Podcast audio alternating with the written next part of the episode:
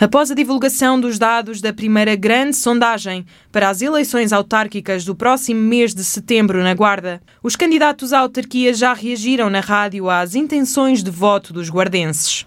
Num estudo de opinião realizado pela Eurosondagem, o PSD e Carlos Chaves Monteiro aparecem destacados no primeiro lugar.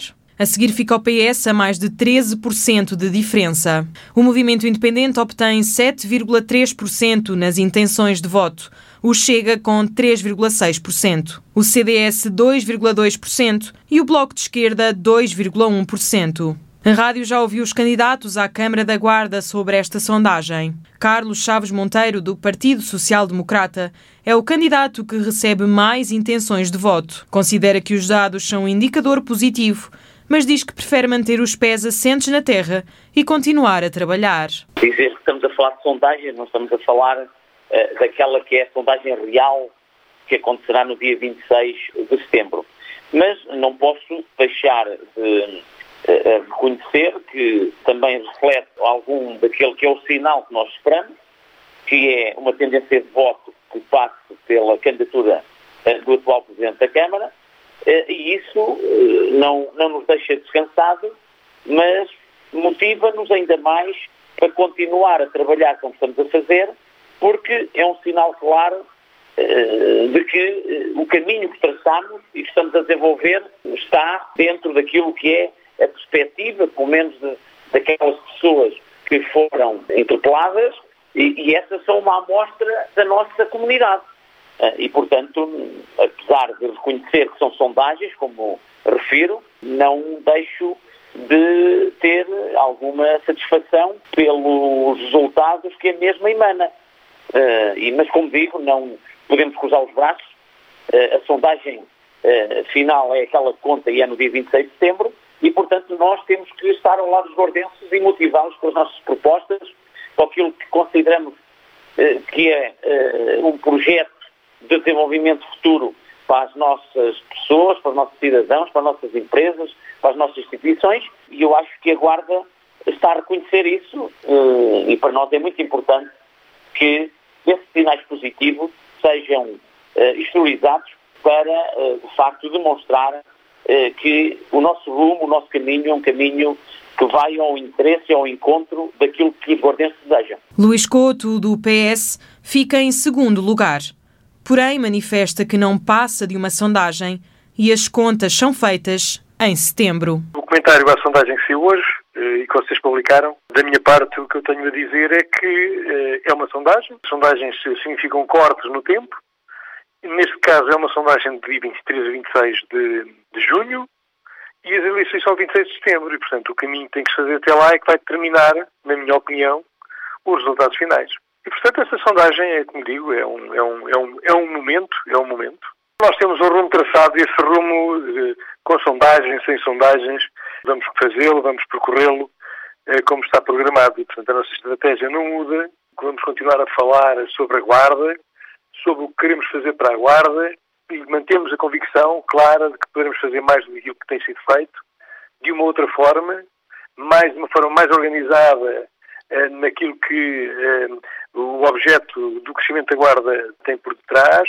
E o nosso, o nosso foco é claro, o nosso foco é ganhar as eleições no dia 26 de setembro e manteremos toda a estratégia montada. Não me parece que haja mais alguma coisa a dizer. O Chega recebe 3,6% das intenções, mas para Francisco Dias, candidato à autarquia guardense, estes resultados não correspondem à realidade. Sobre as sondagens que saíram hoje, só tenho a dizer o seguinte, portanto, sondagens são sondagens, valem o que valem, apesar de se basearem em, modelos matemáticos com alguma credibilidade, mas que podem ser alterados de um, de um momento para o outro por motivos mais, mais imprevistos Uh, não mostro nem agrado nem desagrado, portanto eu acho que terei muito mais votos uh, na guarda do que a, a sondagem indica.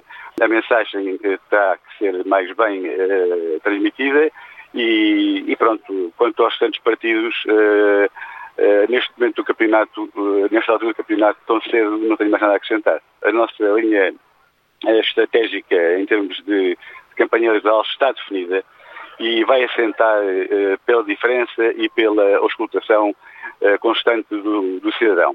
é essa a nossa promessa e é isso que vamos cumprir. Jorge Mendes, candidato pelo Bloco de Esquerda, minimiza a importância destes dados, que diz não corresponderem à realidade no terreno e não vão alterar o foco da candidatura. A primeira questão que se coloca é uma questão técnica, ou seja, como é que a sondagem foi feita, embora se perceba, é uma sondagem que ainda tem uma margem de erro extremamente grande e numa altura em que, apesar de serem conhecidos os candidatos, por exemplo, no caso do Bloco de Esquerda, nem sequer ainda houve uh, uma informação uh, através de cartazes e de uma pré-campanha e de uma campanha propriamente dita. A margem de erro ainda é muito grande e, portanto, parece-me que estes resultados dão, obviamente, uma indicação, mas estarão, na minha opinião, muito longe daquilo que vai acontecer no dia 26 de setembro. O Bloco tem uma, uma organização perfeitamente clara, temos as ideias já perfeitamente definidas e, portanto, iremos defender os nossos princípios e os nossos valores na campanha eleitoral, independentemente dos resultados que, que se venham a ter. É?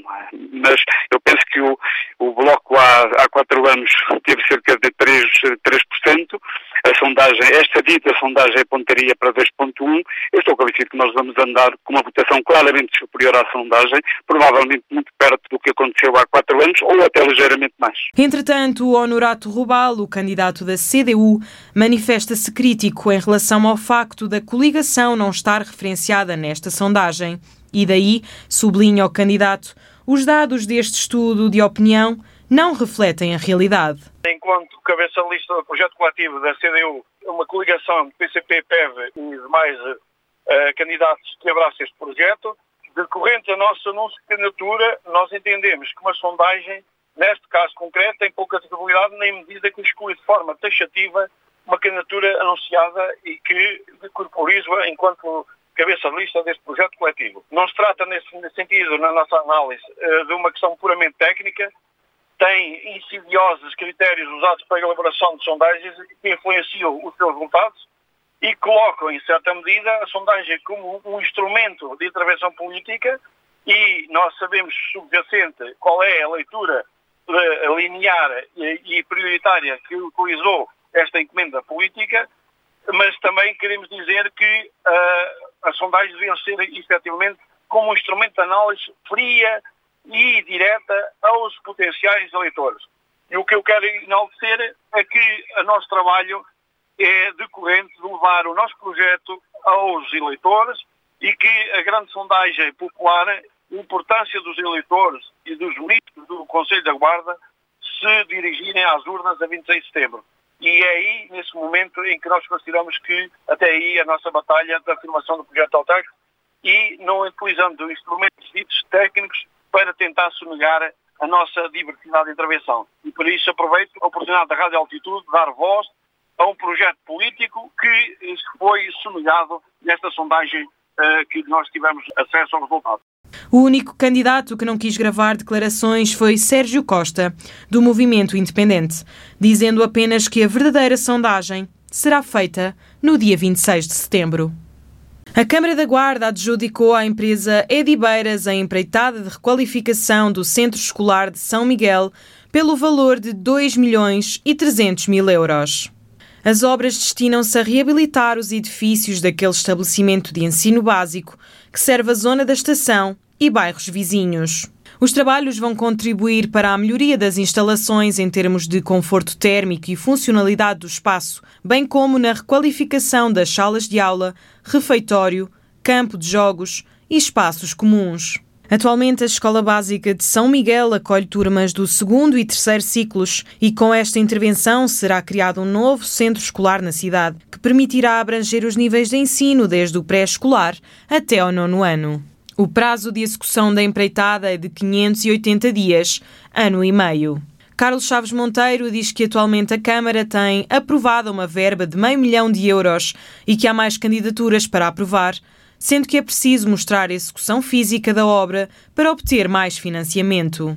2 milhões e 337 mil euros. Alguns dizem que já não se vai fazer, estão com, com algum receio que se façam as obras, não sei porquê. Eh, nós temos essa convicção e ninguém, ninguém nos vai parar. Aguarda que ouça isto bem.